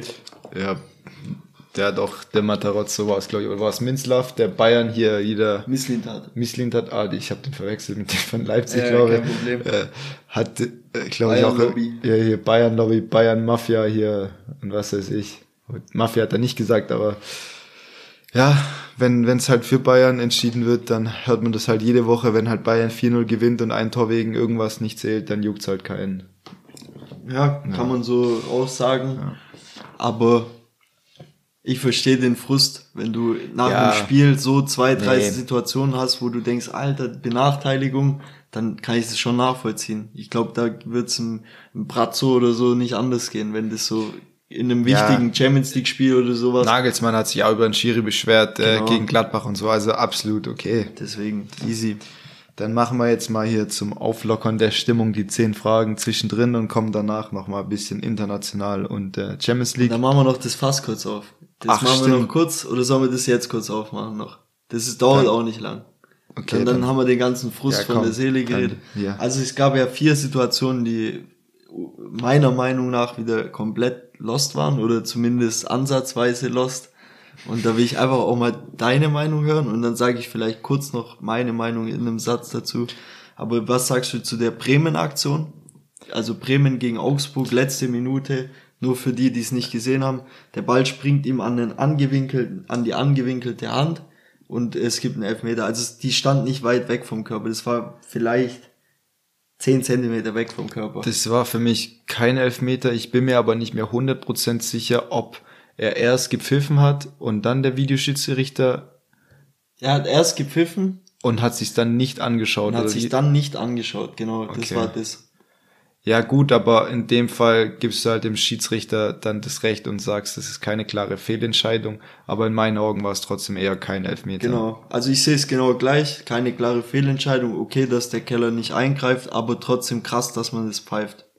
Ohne Ja. Keller. Unterstützung. Es gibt halt gerade in jedem Spiel so dieses Jahr, dann gehst du auch wenigstens raus und schau, schaust dir an. Ja. Dann gibt's aber wieder dieses Ding bei Hertha Dann dauert es damals, zu lang, dann sind sie wo, wo auch. sie sich auch anschauen und dann eine Entscheidung trifft, die dir nicht gefällt und dann ist es auch wieder nicht recht. Also der Schiedsrichter ist da auch echt in keiner leichten, Nee. einfachen Situation. Äh, in dem Fall denke ich, äh, ist es okay, aber man hätte es trotzdem besser entscheiden können. Dann kommen wir aber jetzt ganz kurz gleich zum nächsten. Und zwar genau dieselbe Aktion, bloß krasser. Hertha gegen Leverkusen. Also, sag du, ich bin So eine Situation kann darüber entscheiden, ob du absteigst oder nicht, weil Ja. das wären zwei Punkte gewesen gegen eine Mannschaft, wo du die eigentlich so nicht einplanst. Und ich finde, sogar wenn der, der, der Arm nochmal fünf oder zehn Zentimeter näher am Körper wäre, wäre es für mich immer noch ein Elfmeter, dass man da irgendwie argumentiert, dass der Arm angewinkelt sein soll, aber das ist doch die Definition von abgespreizt und der Körperfläche vergrößert. Klar war der jetzt nicht im 90-Grad-Winkel oben, aber trotzdem, das ist für mich unbegreiflich, wie man den nicht geben kann und der Videoschiedsrichter da auch nicht nahelegt, den zu geben. Vor allem meine Interpretation war auch immer, oder das habe ich schon so oft von Schiedsrichtern bei einer Aussage gehört, wenn der Ball die Richtung verändert durch das Handspiel quasi, wenn der sonst aufs Tor kommt und du den auch, egal ob angewinkelt oder nicht, du änderst die Richtung vom Ball, dann ist es ein Elfer. Ich sag mal, wenn du wie, wenn du vom Dreier springst und die Kerze machst und den so angewinkelt hast, den Arm, Dann und der okay. dann an Ja, den Arm dann- geht. okay, aber ja. das ist ja auch eine, eine Haltung, die du im Spiel nie so oder fast Nee. nie so wiederfindest. Aber da, da denkst du dir, Der Ball geht danach in eine komplett andere Richtung, Ja. touchiert noch den Pfosten und dann gibt's nichts. Also das verstehe ich überhaupt gar nicht. Und da kann ich auch echt den Unmut von allen Chelsea, äh, Chelsea, Hertha-Fans, die, sind, ja. die sind auch blau, äh, Hertha-Fans verstehen. Ähm, ja, das ist halt einfach eine, Absolut eine. Frechheit. Dann gab's noch die Situation, wo du gerade erwähnt hattest Kimmich? mit äh, Köln. Nee, das Ach machen so. wir mal zum, zum Schluss noch das Beste. Ja, okay, das i-Tüpfelchen. Das i-Tüpfelchen. Ja, das Köln-Ding, wo äh, auch ein Elfer gab. Ja. Wo du gesagt hattest, den kann man oder muss nicht. Oder der Nee, war auch, da war es für mich eher, dass man den nicht geben sollte. Aber man muss halt sagen, da war der Arm ähnlich abgespreizt wie bei Top Tapsoba, glaube ich, war es Mhm. für Leverkusen. Vielleicht sogar noch ein bisschen abgespreizter, aber eben, weil er mit dem Rücken ist, da ist es jetzt halt das, was du sagst, ja, wenn der Arm da steht und der Ball gravierend die Richtung verändert, der aufs Tor geht, pfeifst du dann auch, wenn der Spieler überhaupt keine Möglichkeit hat. Also ich kann verstehen, wenn du aus einem Meter angeschossen wirst auf einen abgespreizten Arm, da kannst du auch nicht mehr reagieren. Aber wenn du mit dem, mit der Blickrichtung zum Ball bist, dann musst du damit rechnen, dass der Ball da hinfliegen könnte, wegen dem Torabschluss oder einer Flanke oder sonst was. Aber wenn du gerade aus dem Kopfballduell kommst, mit dem Rücken dazu, ob du dann direkt wieder eine ganz andere Sachlage hast, ist es auch schwierig. Und wenn du jetzt sagst, oder überlegen würdest, überleg mal, äh, Kilian steht zehn, zehn Meter, acht Meter tiefer, also so ein Meter vor der Torlinie und hat dann wieder das mit dem Rücken äh, zum, zum Ball, aber dann nimmt er dir ein klares Tor weg. Ja. Und sagst du dann auch, ja, er kann nicht reagieren, weil er im Rücken ist? Oder also da kann ich das schon verstehen, aber auch da ist es halt wieder so schwierig und durch diese ganzen Regeländerungen und Diskussionen bin ich mir nicht mal sicher, was da die, was, da genau was die, die Sachlage, wie es im Buche steht. Genau, und ich finde eben, das ist jetzt zum Thema abschließen, danach kommen wir noch kurz zu einer nicht handmäßigen Situation, aber um das abzuschließen, ich finde, es gehört einfach eine ganz klipp und klare Regelung her, dass es gar nicht mehr zu so Missverständnissen kommt, weil wie kann der eine Spieltag, also derselbe Spieltag, drei Situationen passieren, die alle ähnlich sind oder man ähnlich auslegen könnte und die krasseste aller Entscheidungen wird nicht gegeben und der Rest wird gegeben. Das verstehe ich nicht. Ja, das ich, werde ich nie verstehen. Ich glaube auch die Schiedsrichter wünschen sich das. Ich denke aber eigentlich dass der, dass ja irgendwie die, die dafür verantwortlich sind, eigentlich denken, dass es so, so ist, dass die Handregel eigentlich geklärt ist im Buch. Aber weil sie sich jährlich ändert, blickt da keiner durch und wahrscheinlich auch Schiedsrichter, die in ihrer 20-jährigen Erfahrung davor in einer anderen Spielklasse das immer gepfiffen haben. Aber jetzt kommt irgendwie eine Regelauslegung, die sagt, du sollst es so pfeifen und dann hast du wieder deinen eigenen Interpretationsspielraum, der eigentlich gering sein sollte. Aber dann hat der eine die Erfahrung gemacht, der andere ist mit der neuen Regel jetzt irgendwie in die Bundesliga gekommen und dadurch hast du halt auch diese Unterschiede und am Ende sind es halt auch alles Menschen, die, die auch mal dem Druck vom Stadion nachgeben oder der Bayern-Lobby ja, oder. Aber, ja, ich aber verstehe das, ich verstehe das, aber ich finde, dann braucht man keinen Wahr, weil dann ist es doch genauso, wie wenn der Schiri eine Fehlentscheidung trifft. Ja. Und du hast den Spielfluss nicht unterbrochen, du hast nichts kaputt gemacht und es ist dann einfach durch die Emotionen im Stadion passiert und so weiter. Und hast du, ich finde den Wahr lediglich bei der Abseitsentscheidung gut, da, da macht Sinn, finde ich. Da, da siehst du auch, ob ein C von Tapsoba in, im, im Abseits drin ist. Ist super, weil da gibt's kein, kein äh, richtig, kein falsch. Äh, da gibt's nur richtig und falsch und keinen Spielraum dazwischen. Ja. Und aber bei allem anderen finde ich das absolut lächerlich und da ist eine gute Überleitung, weil dann kommen wir jetzt noch zu dem äh, Kimmich-Ding, mhm. was war, weil ich finde, das ist auch die größte Frechheit, die ich je gesehen habe. Also nicht, dass der Kimmich fällt, das kann passieren. Also ich finde, das ist eine, eine Berührung ist da, wenn der irgendwie dann falsch aufkommt oder so, aber er hat es auch angenommen, das, das Foul. Er wollte das ziehen und das darf man nicht als Spieler in einem Strafraum, wo so, da, da rennst du weiter, egal ob die, die Berührung da ist. Das Risiko auf jeden Fall viel zu hoch, dass er das gemacht hat. Ich kann es irgendwo nachvollziehen, wenn du im Mittelfeld dir den Ball vorlegst und kurz gezogen wirst, Kein dann bleibst Thema. du auch stehen und nimmst so die Arme hoch, hey, was soll das? Kein Thema, Warum ja. zieht er mich? Aber jetzt gerade ich, ich glaube auch, dass er gespürt hat, dass er gezogen wird an der Schulter und der hat minimal ja. das gespürt und hat es dann sofort angenommen. Und das ist in meiner Augen nach fahrlässig und das sollte auch bestraft werden, weil so wenn du jeden Zupfer so liegen bleibst, dann hast du kein Fußballspiel mehr.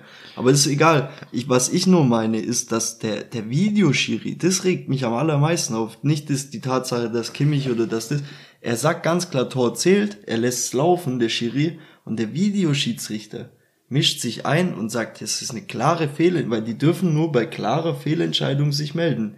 Und er sagt, es ist eine klare Fehlentscheidung. Und das finde ich ein Witz, weil, also, weißt du, was ich meine? Das ist dann, lass es laufen und gut. Im Endeffekt bin ich froh, das will ich auch dazu sagen, weil wenn das Ding zählt, dann schlachtet uns Bayern wahrscheinlich richtig ab in dem Moment, weil dann steht es 1-1 und dann kommen wir gar nicht zum 2-1 oder halt zu dem Tor danach. Dann geht's glaube ich, komplett in eine andere Richtung, das Spiel. Aber das ist immer hätte, hätte. Mir geht's nur drum, was sagst du mit ich verstehe das auch nicht. Also sag, lass einfach mal sagen, Kimmich, das zu pfeifen oder nicht zu pfeifen. Wenn du den Kontakt siehst Okay. und du sagst so, egal in welcher Situation, wenn jemand sieht, ist es faul. Ja. Dann sage ich, okay, dann ist es ein 50-50-Ding bei Kimmich, ob es faul ist oder nicht. Aber wo du dann diese 50% herholen willst, dass es eine hundertprozentige Fehlentscheidung Das ist, ist das, das, ist schon, aufregt. das ist schon unverständlich. Jetzt überlegst, wäre andersrum gewesen. Ja. Genau andersrum. Das genau dasselbe Spiel. Aber der Schiri pfeift's. Und jetzt du dann als Bayern-Fan, wenn der Schiri dann sagt, klare Fehlentscheidung. ja, hätte Dann wird's so- wird dich genauso hätte, mich- hätte ankotzen. mich angekotzt. Weil's Aber nicht- man das muss ist- sagen, da ist der Kimmich mit einem blauen Auge davon gekommen. Ja, im Hast wahrsten gesehen, Sinne. weil er, weil er so ein Pfeilchen da Mit hat. dem Punkt enden, äh, lassen wir es jetzt auch, glaube ich, weil Ah nee, warte, das nehme ich dann gleich vor. Das hätte ich jetzt bei den internationalen Spielen gemacht. Mhm. Aber bei Juventus gab es auch so eine Situation, wo ähm, Milik war es, glaube ich, das 3-2 Siegtor macht für Juve gegen Salerni. äh, Schwierig. Salatina Salatina da, wo auch Ribéry spielt. in den letzten zwei Minuten, glaube ich, oder Ich, Nachspielzeit. ja, irgendwie 95, 93, irgendwie sowas.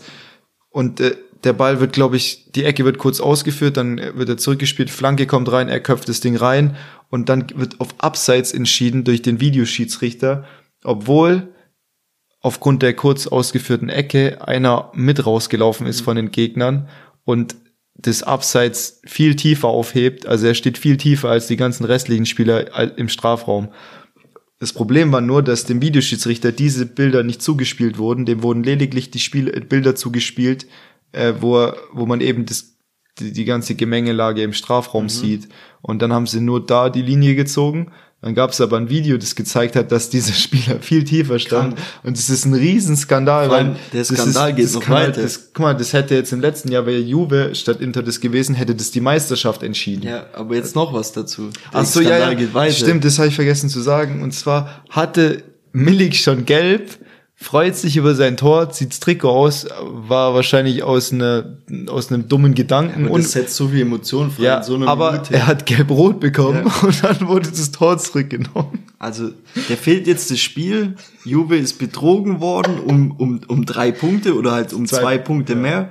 Äh, der Spieler ist ein Spiel oder sogar zwei gesperrt, ich weiß es nicht.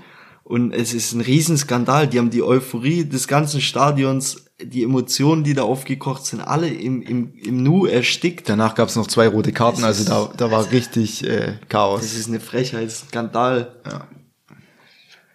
Ja, gut, dann haben wir die Schiri-Thematik So. für heute mal durch. Das- war super. Die, der war da was. Der, der Druck ist raus aus dem Fass, aber ich glaube, äh, ja, da kommt, da kommt wieder was rein in den nächsten Wochen. Denke ich auch.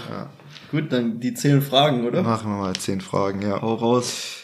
Ähm, okay, fangen wir mal an. schnell zu antworten. Ja, heute ist auch nicht ganz so kreativ wie sonst. Es wird langsam jede Woche zehn oder jede zweite Woche zehn Fragen daraus. Wir kennen uns langsam richtig gut dann. Ja. Okay, zocken oder Serie schauen? Serie. Mercedes oder BMW? BMW. Lächerlich. WhatsApp schreiben oder anrufen? Anrufen. Okay, jetzt äh, hörst du genau an. Videoschiedsrichter wird abgeschafft Ja. oder du musst nie wieder in deinem Leben eine Textaufgabe machen. Gerade bin ich ja kurz vor den Prüfungen. Ich muss das argumentieren. Normal Ja. antworte ich schnell durch. Aber das ist eine ganz schwierige Ja, die Geschichte. habe ich mir auch extra so zurechtgelegt. Ich würde lieber den, den War abschaffen. Und dann sagst du, ja, komm, ich fürs Team Lerne ich. gehe ich da durch, Geh ich durch, die durch. Hölle, Geh ich durch. mach, rechne hier meine Textaufgaben mit Wirkungsgrad und Geh Wasserkocher durch, genau. und Wärmekapazität und hast du nicht gesehen. Sogar mal aber, vier. aber dafür wieder mehr, mehr Emotionen Mehr im Stadion Fußball, und ja. nicht Angst haben, sich zu freuen über ein Lieber Tor. soll der Schiri drei Fehlentscheidungen machen. Fertig. Okay. Und dann steigt der VfB direkt ab wegen so zehn Fehlentscheidungen. aber zum Beispiel, dass man das Abseits-Thema kann man gern machen, über, weiß nicht, nicht am Video angucken. Mhm. Da gibt's ja auch immer neuere Technologie Genau, durch top. Kamerasysteme Top. und sowas. Ja. Und, aber der Rest ist Schmutz und deswegen, ja, weiter, komm. Okay. Ich diskutiere nicht mehr. Okay. Bier oder Longdrink? Bier, In Erinnerungen schwelgen oder an die Zukunft denken? ähm, an die Zukunft denken. Okay. Jogginghose oder Jeans? Boah, das ist auch eine schwierige Frage. Mm, Jetzt gerade hast du eine Jogginghose an. ja, weil ich nach der Schule komplett hops genommen war. Und dachte, ich brauche irgendwas Bequemes. Ich sag Jogginghose, ist einfach bequemer. Okay. Ja, würde Karl Lagerfeld jetzt sagen, du hast dein Leben nicht im Griff. Habe ich auch nicht. Ja. Hund oder Katze? Hund, Schwitzen oder frieren? Schwitzen. Stadt oder Dorf? Dorf. Okay.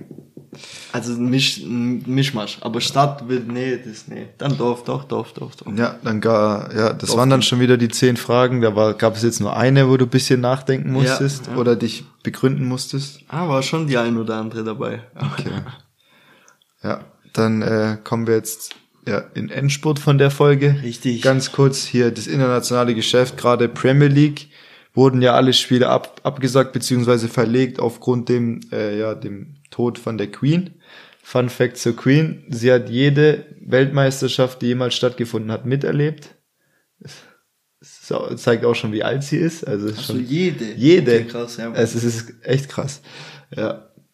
Und äh, die Premier League wurde, wurde eben deswegen abgesagt, weil man auch einfach die Sorge hatte, dass der Tod von der Queen nicht überall bei jedem Verein gleichermaßen irgendwie geehrt, respektiert, getrauert wird und sie dann Angst hatten, dass durch die Fernsehübertragung quasi dieser Disrespekt, oder- dieser ja, genau. Disrespekt gegenüber der Queen dann nach außen getragen wird in, in die weite Welt.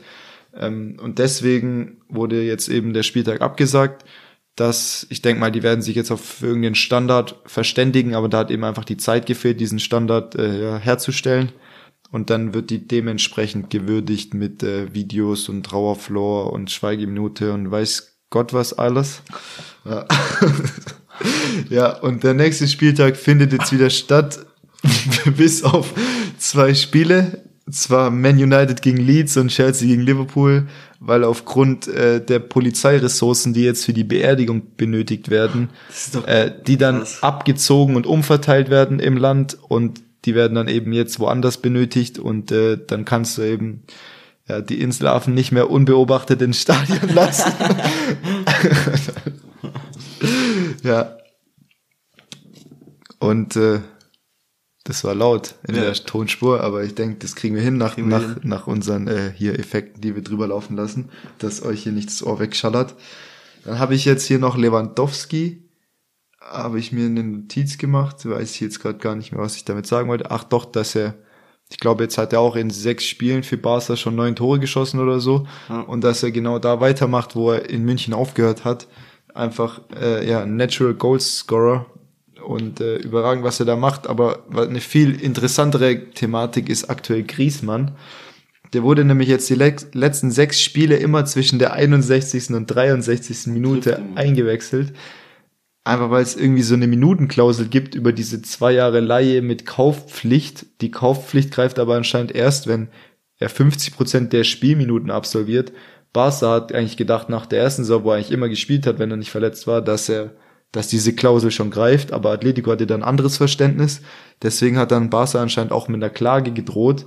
Aber jetzt scheint es sich irgendwie zu treffen in der Mitte und dann zahlt Atletico nur 25 Millionen Ablöse statt 40 Millionen.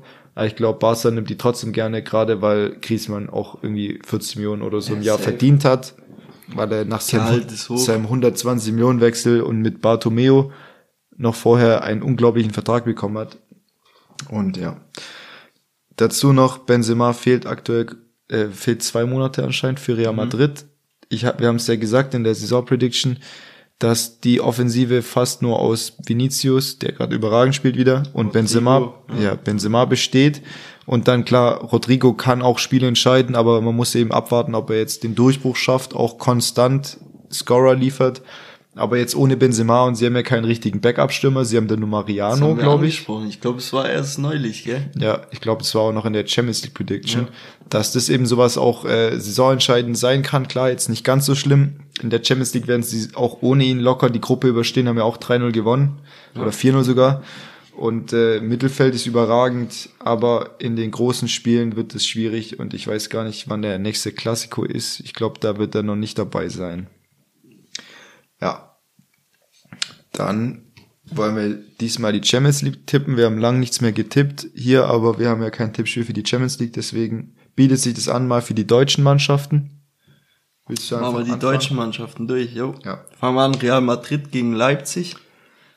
Naja, Trainer. Neuer Trainer, Benzema fehlt, haben wir gerade alles schon randommäßig gehört. Boah, und da überleg mal so eine Masterclass von Nkunku im Bernabeu, was, das hätte auch richtig hätte was. was. Und das Ding ist, äh, wir kennen ja auch Timo Werner, der kennt Rüdiger, da könnte auch ein interessantes Duell entstehen. Die kennen sich aus Chelsea beide. Ähm, ja, ich, ich sag 2-2. Das ist, heute, ist nicht heute Abend, das ist morgen. Nee, ist morgen, ja. So ein torreiches Spiel. Boah. Ich glaube trotzdem, auch Werner gefällt mir aktuell noch nicht. Der ist ziemlicher Chancentod. Auch bei Leipzig. Jetzt mal abgesehen von seinem 30-Meter-Tor, das dem Tor durch die Arme rutscht. Aber vergibt viele Chancen. Ich glaube, in Kunku muss auch leicht eine andere Position spielen, als wenn Werner nicht auf dem Platz wäre. Ähm, ob das dem dann so gefällt, ist auch dahingestellt. Aber ja, ich sag jetzt ja, 3-1 für Real, dass da trotzdem andere dann das Ding wuppen, gerade Vinicius, der den einen oder anderen schwindelig spielt. Dann haben wir Manchester City gegen Borussia Dortmund, auch morgen am Mittwoch. Jo. Auch wieder richtig interessant mit Haaland, der auf seine alte Liebe, sage ich mal, trifft. Der ähm, schießt sie ab. Gündogan ist auch noch dabei, der mal bei Dortmund war. Akanji, der auch äh, gegen Dortmund geschossen hat, das nicht mehr das Leistungsprinzip gegolten hat, was eigentlich lächerlich ist, wenn du überlegst, dass er mit seinem Kopf komplett er bei einem neuen Verein schuld. war. Der wollte ja nicht bleiben, der wollte nicht verlängern, der wollte nix. Und dann ist klar, dass du den nicht spielen lässt für noch zwei Wochen, wenn du denkst, ja, spätestens am Deadline Day wird er schon irgendein Angebot akzeptieren, statt hier zu bleiben. Ja. Also. Lächerlich. Ja. Lächerlich, ich sag trotzdem, dass das Ding ein 4-1 wird. Den Tipp nehme ich auch. Ja, nimmst mit. Mhm, nehme ich okay. mit. Ich traue Dortmund ein Tor zu, aber Man City überrollt die 4-1 und Haaland wird ein, nicht ein Hattrick, aber er wird zwei Buden machen gegen Dortmund. Ja. Und wird sich dann nicht wirklich freuen, aber doch. So, nächste. Glaubst du, er wird so sein, wie heißt das, Meditationsjubel Vielleicht machen? macht er den. Weil genau, da tust du ja nicht so, ruhig. Ja, ja. Bist ruhig, da können sie nichts sagen. So, jetzt kommt ein spannendes Duell noch, und zwar Bayer Leverkusen gegen Atletico Madrid. Wirklich sehr spannend ich finde es wirklich spannend, weil ich finde, das ist das eine Elend gegen das andere. Die Mauermannschaft gegen die, die gerade nichts hinbekommt offensiv. Und äh, ich glaube, dass äh, Leverkusen sich durchsetzt und die das Ding 1-0 gewinnen. Und zwar durch Patrick Schick. Okay. Ja, bin ich auch mal gespannt.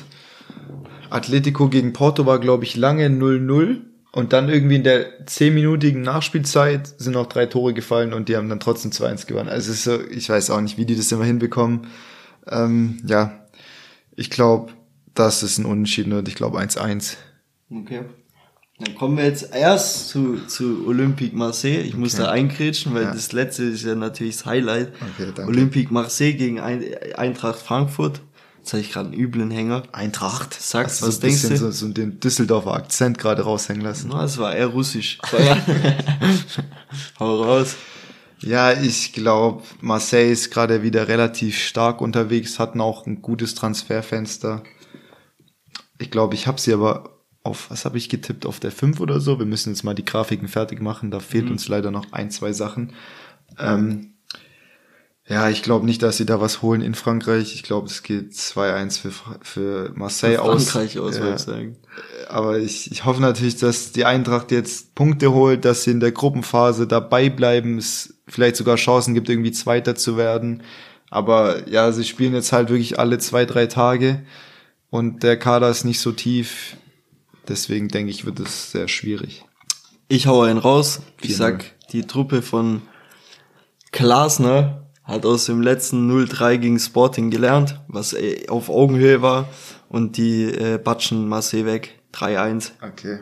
Ja, also 1-3 so. Würde mich sehr freuen, da würde ich lieber diese null Punkte vom Tipp mitnehmen. Steht ja auch nirgendwo, außer hier in der Audiospur. Bist du ja auch gewohnt ja. mittlerweile. Nein, Spaß, muss es, muss es sein. Der war böse. Da, da tut's ja fast bisschen im Knie weh, wenn du sowas sagst. Ey. ja, dann äh, last but not least das Highlight. Ich habe mir gerade so metaphorisch oder so, so symbolisch aufs Knie geklopft, habe dann gemerkt, dass es keine so gute Idee ist, ja. aber tut zum Glück nicht weh. Ich habe ja die E-Boost drin. Ich kann auch mal, wenn du willst. Danke. Okay. Ja, Bayern spielt gegen Barca heute Abend, da freue ich mich sehr drauf. Müller hat heute übrigens Geburtstag, wird 33 Jahre alt, spielt gegen, gegen Barca, sein Lieblingsgegner, hat alles Gute. In, sie, in sieben Spielen hat er acht Tore gemacht, ja, alles Gute. Niemand hat in der Champions League mehr Tore geschossen gegen Barcelona als Müller. Und auch er gegen keinen anderen Gegner mehr. Da fällt ich. mir immer Maradona ein. Sobald es um Müller geht und irgendwas Gutes, fällt ja. mir immer Maradona ein. Wer ist dieser Müller? Te technisch exquisit wie Maradona auch. Ja, als er noch, als er gedacht hat, er wäre Balljunge ja, auf dieser Pressekonferenz, das war echt witzig. Stuff. Ja, es wird echt richtig schwierig zu tippen. Hau was Weil, raus. Ja, komm, ich sag trotzdem, dass es 3-1 ausgeht für Bayern. Trifft Levi? Ja, eins, okay. eins macht er. Aber ansonsten gutes Spiel. Es wird extrem krass, weil Barca hat echt so eine gute Truppe mittlerweile auch auf dem Platz. Ich denke einfach, dass es key wird, über die Außen zu kommen, weil Barca, wenn eine Positionsgruppe am schwächsten ist, sind es wahrscheinlich auch die Außenverteidiger. Da haben sie jetzt auf der linken Seite Alba, Balde, der 19-Jährige, der aber ziemlich schnell ist, und Alonso, der noch spät von Chelsea kam. Da denke ich, dass er vielleicht Balde zocken lässt, weil der mit dem Tempo zumindest mithalten kann. Mhm. Rechts hat man dann einen Bellerin noch spät geholt und hat noch einen Sergi Roberto. Äh, ich weiß gerade nicht, ob mir noch einer nicht einfällt. Ach nee, ich glaube aber, da wird Condé spielen, der ich für die Innenverteidigung geholt Sevilla, wurde, aber ja. da auch neu gegen Sevilla gespielt hat, wo er zwei Vorlagen gemacht hat. Ähm, ja, der ist eigentlich auch echt da stark, aber wahrscheinlich offensiv bisschen limitierter wobei es jetzt nicht da reinspielt, wenn man den Pass zu Lewandowski gesehen hat. Aber ja, ich bin extrem gespannt, wie sie heute in dieses Spiel reingehen. Sabitzer wird wieder neben Kimmich spielen, der ja eher defensiv die Löcher stopft. Man hat es auch bei diesen, auf den, äh, ja, diese reellen Positionen gibt's ja extra so, so Statistiken oder so Anzeigen. Da steht der, stand der Goretzka auch direkt höher als der Kimmich, aber die 18, der Sabitzer war tiefer als der Kimmich und man kassiert auch irgendwie nur 0,6 Tore, wenn die nebeneinander spielen und irgendwie 1,06 Tore, wenn Goretzka neben ihm spielt. Also ja, das ist auf jeden Fall, das sind die Champions League Spiele, auf die man sich freut. Barca will Geschichte schreiben. Ich freue mich auch. Haben noch nie in der Allianz Arena gewonnen. Und ich glaube auch aus den letzten 12 oder 13 Spielen allgemein nur zwei Spiele gewonnen. Deswegen, ich bin so gespannt. Ich bin richtig hyped. hyped. Ja, was ich sagst auch. du? Ich bin gespannt. Und ich kann dir sagen, mach dir keinen Kopf, Bub die packen das easy. Weil Barcelona ist halt kein Stuttgart. Die kriegen kein 2-2 hin. Ja, die haben halt kein Girassi davon. Ich sag 3-1 auch für München. Und zwar wird der, der King wird sie herschlagen. Ja, Müller wird wieder ein Tor schießen, weil der, der schießt immer Tore gegen die. Der King mit drei Assists. Boah, der ist verletzt, der spielt gar nicht. Spielt er nicht? Okay, dann muss ich meinen Tipp nochmal überarbeiten. Ist er echt verletzt? Ja, ja, der ist verletzt. Ich denk mal, dass sie mit Müller, Manet, Musiala und Sané ins Spiel Ja, es würden. reicht auch. Ob, ich weiß nicht, ob Gnabry gerade die, äh, die Nase vorn hat. Müller muss auf jeden Fall spielen. ist wahrscheinlich dann die Frage, ob äh, Musiala oder Gnabry. Jetzt noch ein ganz kurz abschließen, dann sind wir durch, oder? Ja, dann sind wir durch. Ich habe noch eine Frage. Wieder. Was machen die Bayern mit ihren Händen oder mit ihren Armen? Gefühlt gegen Stuttgart fünf Leute auf dem Platz mit irgendwas Bandagen hier am Arm. Das ja, echt ja so. Geistesgestört. Ich glaube, weiß nicht, Tell, Gnabry, ja. Delikt, alle haben sie da was. Ich weiß nicht. Vielleicht, nee, nach den, äh, nach dem 6-0 von äh, gegen Frankfurt gab es wahrscheinlich ein paar High Fives zu viel und ja. dann haben sie noch irgendwie ein gestauchtes also, Handgelenk. Furchtbar. Ich weiß es aber auch nicht. Aber tut ja nicht Not, mit den Füßen können sie trotzdem umgehen. Ja. Deswegen. Besser am Arm als am Knie. Das ist das Schlusswort für heute. Bleibt gesund. Ich wünsche allen eine schöne Woche, ein schönes, aus deutscher Sicht hoffentlich erfolgreiches Champions League Spieltägle. Und äh, dann macht's gut. Obe die Ehre, macht's gut.